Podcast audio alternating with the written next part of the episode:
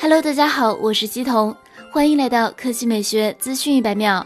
据外媒最新报道称。今年突如其来的疫情让苹果不得不选择错开发布 iPhone 十二机型，这样可以有更充足的时间来备货。毕竟该系列包含了四款 5G 机型，苹果今年将推出四款 iPhone 十二，均采用 OLED 面板，支持 5G 链接。最便宜的 iPhone 十二可能会采用5.4英寸屏幕，售价在六百美元到七百美元之间，最贵的也在五千元以内，最便宜的可能刚刚四千二百元起步。苹果今年还将推出两款 Pro 机型，其中包括六点一英寸。的 iPhone 12 Pro 和6.7英寸的 iPhone 12 Pro Max，这两款机型售价可能与前代产品相同，分别为999美元和1099美元起。所有这些 iPhone 都将支持 5G 链接，标配五纳米 A14 Bionic 处理器，能效大幅提高。之前郭明基曾透露，苹果下半年的 iPhone 十二系列中，5.4英寸和6.1英寸版本仍有可能在九月进入量产。设计最复杂的高端 iPhone 十二中的六点七英寸版本，量产时间可能会推迟至十月。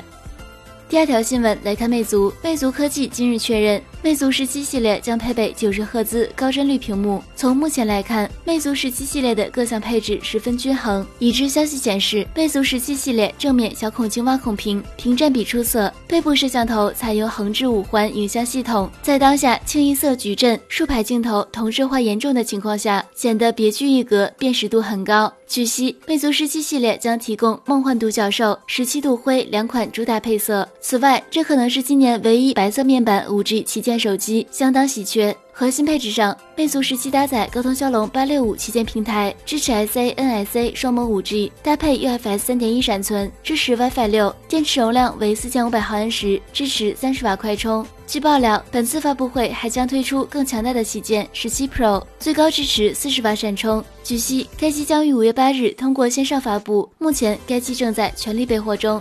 好了，以上就是本期科技美学资讯百秒的全部内容，我们明天再见。